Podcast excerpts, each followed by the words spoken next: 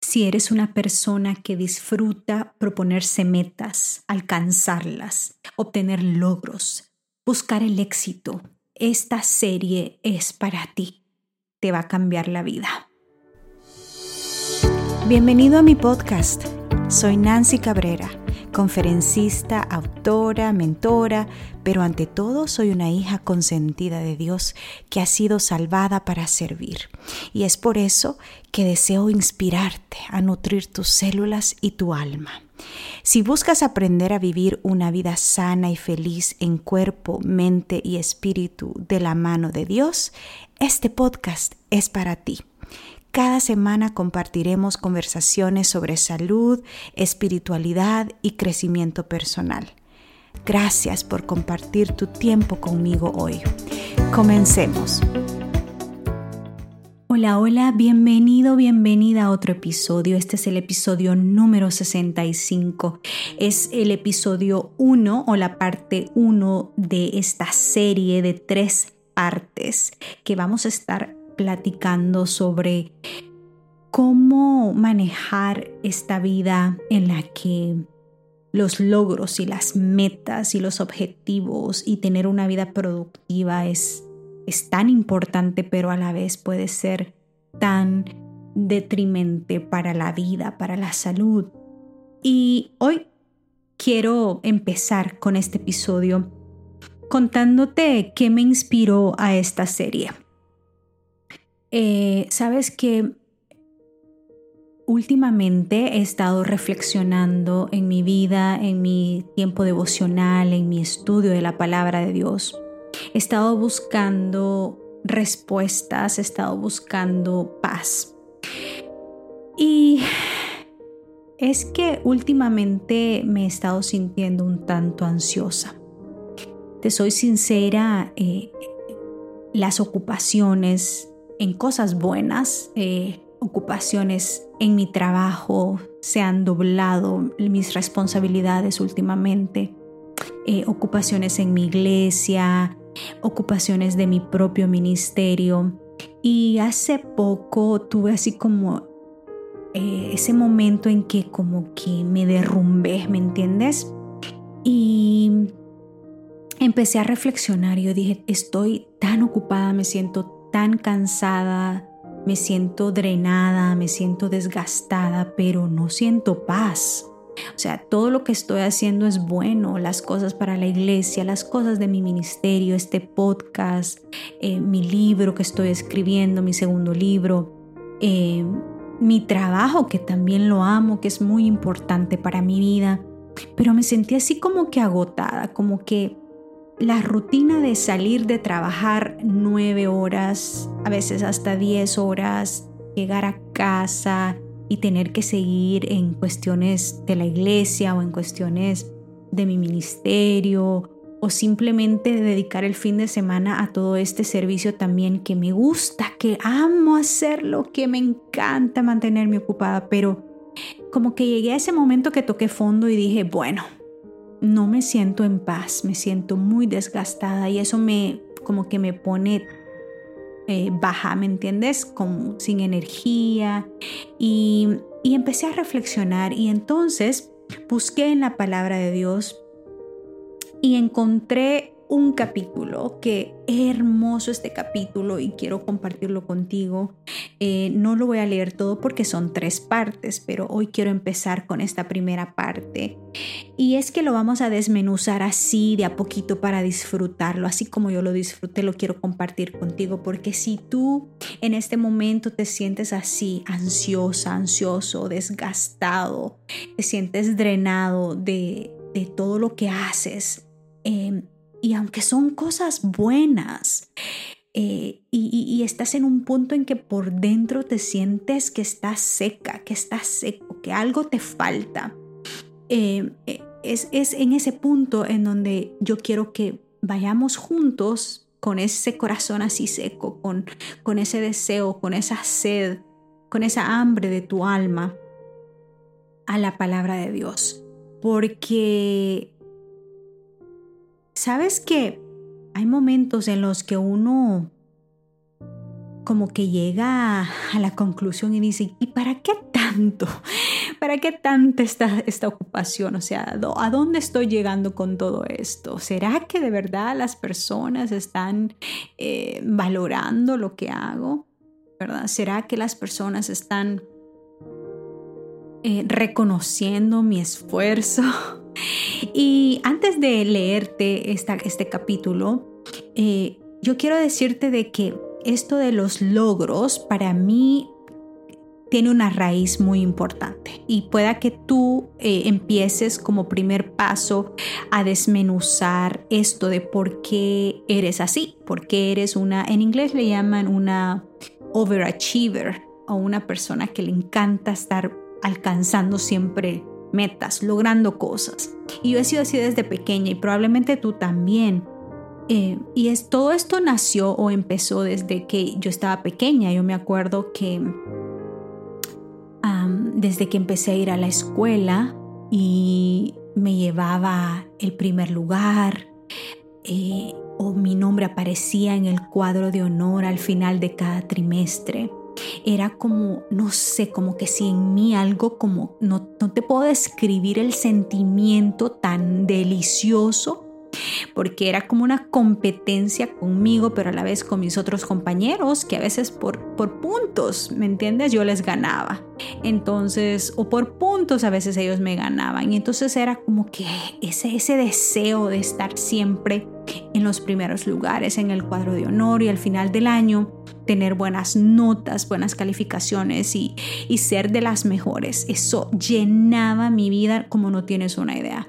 Y sabes que eso, pues obvio que me convertía en una de las favoritas de los profesores, pero me convertía también en una, en un target, ¿cómo se dice? Como en, me convertía como en el, en esa cosa que atraía maldad o envidia o que la verdad no era como que la más popular entre mis compañeras, no era como que muy querida, siempre fui solitaria. No tenía amigas porque no, no perdí el tiempo, me dedicaba mucho al estudio, a las tareas y, y la verdad pues no me querían.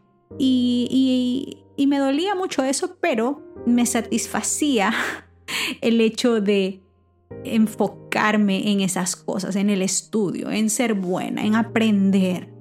Bueno, al final del año, mi papá, cuando yo le traía la libreta de notas, eh, me daba un regalo y me, y me daba buenos regalos. Y mi papá no ha sido un hombre expresivo que nos, nos, nos abrazaba, nos besaba, nos decía, hijita, te amo, hijito, los amo. No, nunca jamás.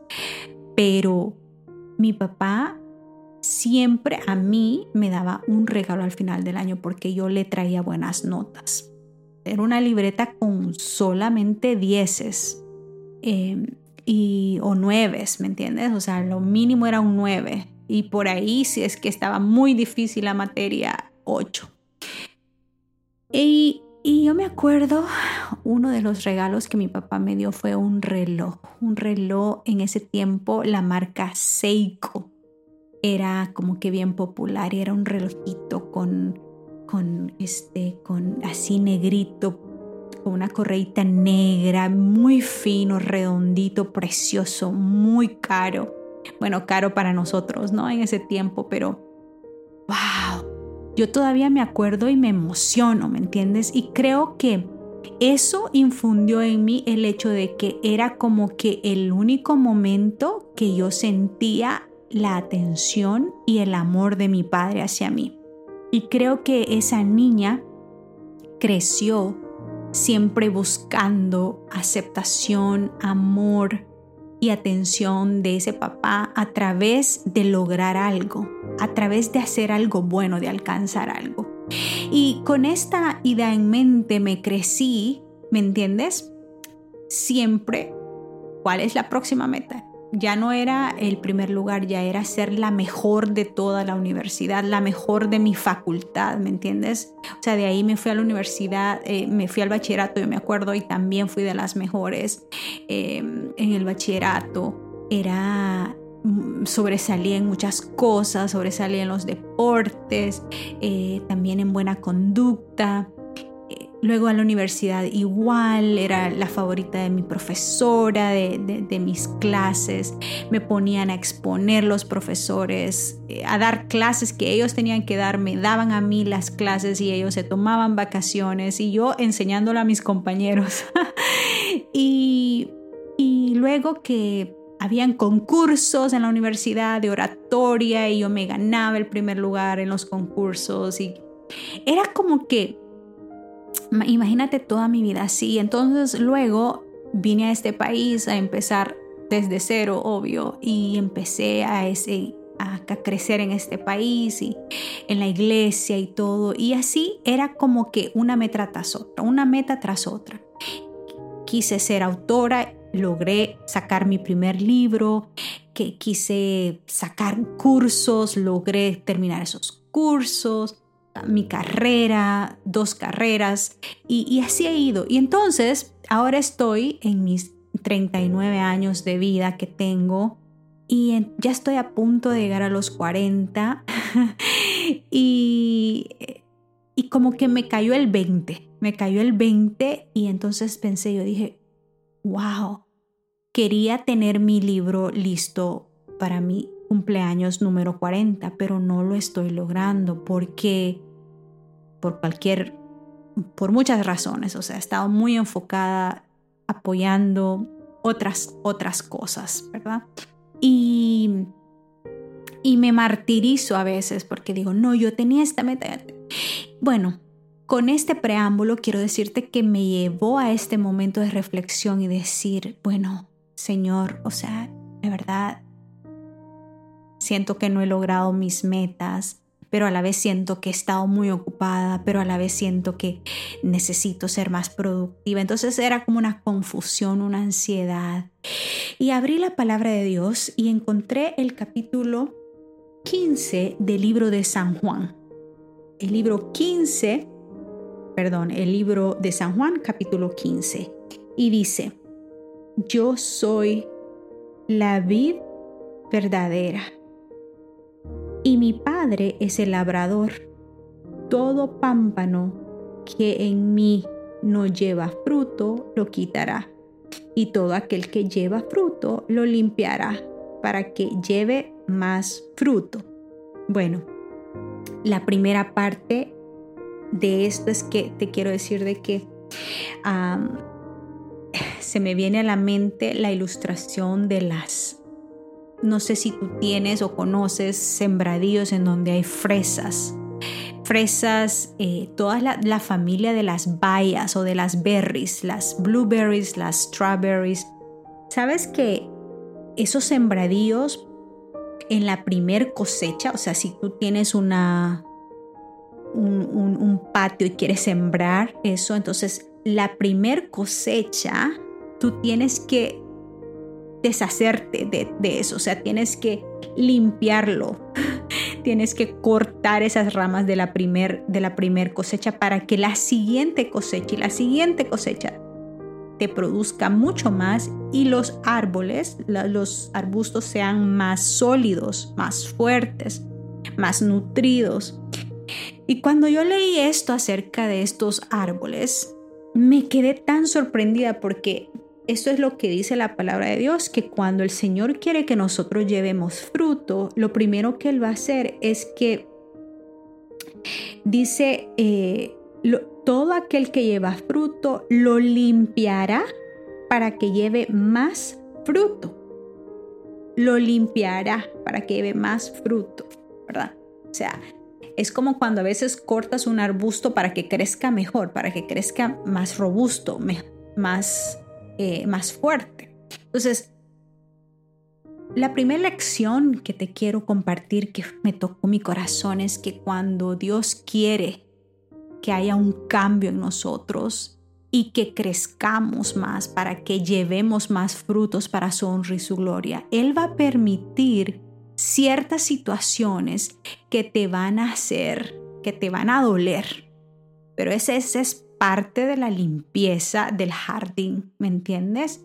Van a haber esos momentos en que te vas a sentir decaído, que te vas a sentir así sin energía, frustrado, ansioso, cansado, vas a tocar fondo, te vas a sentir sin fuerzas, porque el Señor te va a permitir que experimentes todos esos momentos dolorosos y difíciles, porque el propósito final es que tú entiendas que es un proceso de refinamiento de carácter y de reflexión para que tú entiendas que tus logros no vienen de tus esfuerzos, sino de estar conectado a la vid, que es Cristo Jesús, que estar conectado a la fuente de vida, ¿no? Así como las ramas se conectan al tronco, ¿verdad? Así nosotros, nosotros tenemos que estar conectados con Jesús para producir fruto, ¿verdad? Y imagínate tú que vivimos en una cultura, en un mundo en donde se celebra la vicisitud. Si tú eres una mujer o un hombre ocupado, si tú estás en el día a día, en el corre-corre y, y, no descansas, esta cultura te celebra ese estilo de vida, por lo menos acá en Estados Unidos. Se celebra la cultura de la vicisitud, o sea, se te pasan las horas trabajando duro, hasta dos y tres trabajos, y si duermes poco y trabajas mucho es porque tú estás persiguiendo tus sueños y tú estás alcanzando tus metas y estás... Y entonces eh, no importa si dormiste bien, no importa si comiste bien, no importa si estás descuidando tu familia, no importa si estás descuidando tu tiempo con Jesús, tu tiempo devocional, tu servicio a la iglesia. No, esta cultura te celebra que tú estés ocupado y que estés alcanzando tus metas, que estés persiguiendo tus sueños y lo vas a ver y lo vas a escuchar en las redes sociales y lo vas a escuchar en las noticias, en cualquier lugar tú vas a escuchar eso. Entonces, la gente es reconocida cuando alcanza esas metas y dice, ay, sí es esa persona lo alcanzó y se sacrificó y entonces viene uno y se compara y se siente como que, ¿y yo qué he hecho? ¿Yo qué he producido? Pero imagínate tú que la palabra de Dios nos dice algo totalmente distinto. Imagínate tú de que empieces a abrazar este concepto de de ser irrelevante, de no ser importante, de ser anónimo, de vivir un día a la vez y disfrutar de, las pequeñas cositas que Dios te permite disfrutar sin sentirte que no estás siendo productivo, sin sentirte culpable porque no has eh, alcanzado lo que querías alcanzar en el tiempo que el mundo o la sociedad te impone que debes alcanzar ciertas cosas o que debes vivir ciertos ciclos de la vida. Y una cosa es que a mí como cristiana me, me ha costado entender también es que cuando estamos tratando la vida de esta forma, de que los logros es que nos dan importancia y los logros es que nos, nos dan reconocimiento y esos logros son los que nos dan atención y con esos logros las personas nos respetan y las personas nos aman. Entonces es muy difícil entender que Dios nos ama simplemente porque somos sus hijos y que Dios te ama no por lo que haces o dejas de hacer, no porque logras o por lo que no logras, no por cuán productivo seas, no porque si eres un profesional exitoso o si eres una ama de casa. Eh, Dios te ama por quien tú eres, por ser la hija, el hijo de Dios. Y esa importancia, ese valor, te lo da porque le cuestas la sangre de su Hijo, Cristo Jesús. Y entonces, todo va cambiando de perspectiva, porque entonces tú empiezas a ver tu valor desde otros ojos, desde otra perspectiva. cuando la sociedad te está diciendo que tu importancia se basa en lo que logras y cuando la Biblia te está diciendo que tu importancia se basa en estar conectado con la vida que es Cristo Jesús, entonces tus prioridades, tu rutina, tu estilo de vida empieza a cambiar.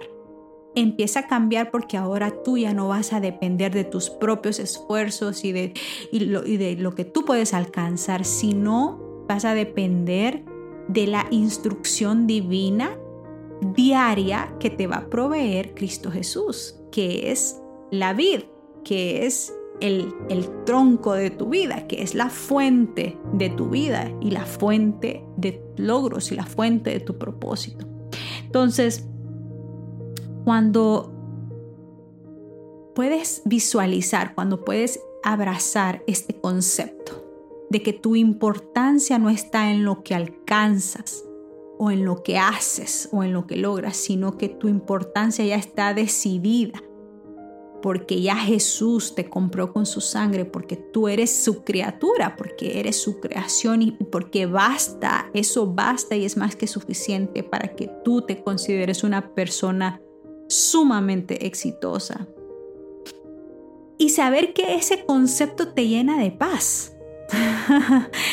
Entonces tú vas a empezar a buscar esa paz tú vas a empezar a disfrutar esa paz que no te lo da ni un logro, ni un título, ni un bien material, nada, porque solo se encuentra en su presencia. Esa paz solo se encuentra en su presencia, a pesar de las dificultades, a pesar de las circunstancias externas.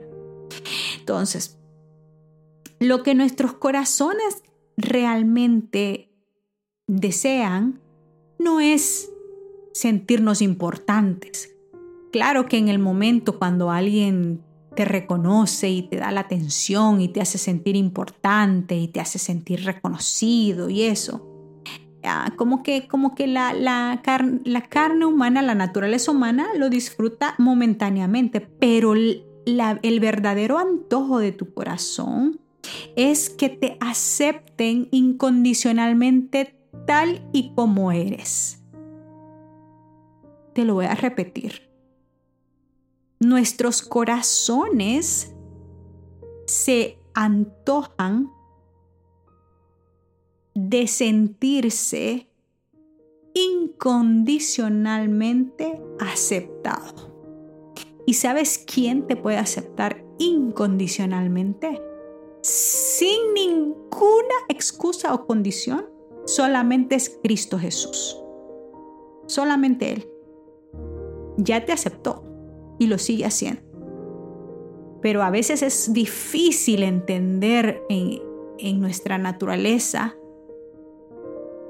que eso es cierto, de que Él nos acepta incondicionalmente y que nos da un grado de importancia tan precioso que no se basa en nada de lo que tú y yo hagamos o dejemos de hacer.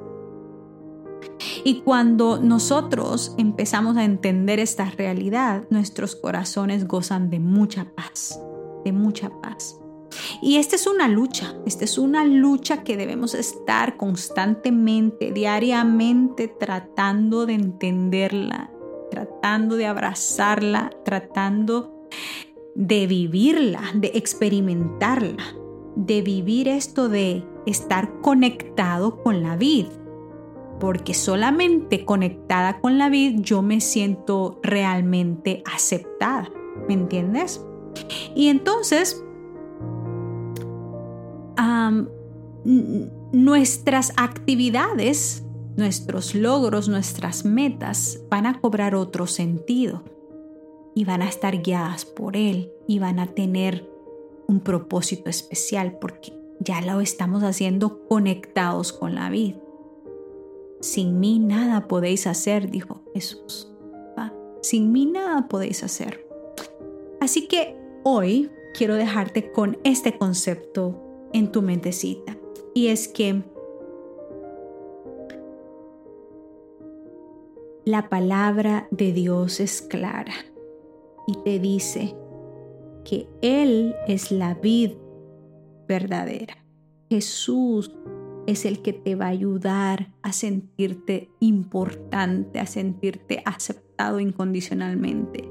Y Él te va a ayudar a limpiar todo aquello que tiene que limpiar de tu vida, de tus hábitos, de tu manera de pensar, de tus traumas, de tus luchas, de tus dudas, porque quiere que tú lleves más fruto para su honra y su gloria. Y lo único que tú tienes que aprender es a permanecer en Él. Eso es lo que tú tienes que aprender, es a permanecer en Él. En el siguiente episodio vamos a estar profundizando en, este, en esta palabra de permanecer. ¿Qué significa esto de permanecer? ¿Qué significa esto de permanecer en Jesús? ¿Cómo se permanece en Jesús? Yo me pregunté eso, o sea, suena lindo, permanece en mí, permanece en mí, pero ¿cómo se permanece de manera práctica? Y eso te voy a estar compartiendo en el siguiente episodio. Quiero dejarte en tu mente que tú eres muy, muy amado. Tú eres muy importante. Tú eres aceptado incondicionalmente por Cristo Jesús. Tú eres preciosa y eres amada. Y tu valor es incomparable porque eres hija de Cristo Jesús, porque eres un hijo de Cristo Jesús, porque eres lo más preciado que Él tiene. Y ese sentimiento, esa verdad, va a cambiar la manera en que tú ves los logros en tu vida. Y espero que esto te llene de paz como me ha llenado de paz a mí y te cambie tu perspectiva y te ayude a vivir un día a la vez con mucha calma, con mucha paz, con mucha serenidad, esperando las instrucciones del Maestro, porque tú estás más que seguro, estás más que segura sentado, sentada a los pies de Cristo Jesús. Aquel que la buena obra empezó, será fiel en completarla en ti. Te espero en el otro episodio en donde estaremos hablando de cómo permanecer en Jesús. Que Dios te bendiga. No olvides compartir este episodio con alguien. Te mando un abrazo. Hasta pronto. Gracias por acompañarme en este episodio. Recuerda suscribirte si no lo has hecho todavía. Y si conoces de alguien que pueda beneficiarse, no dudes en compartirlo. Que la presencia de Dios llene tu vida de gozo, salud y paz. Un abrazo. Hasta pronto.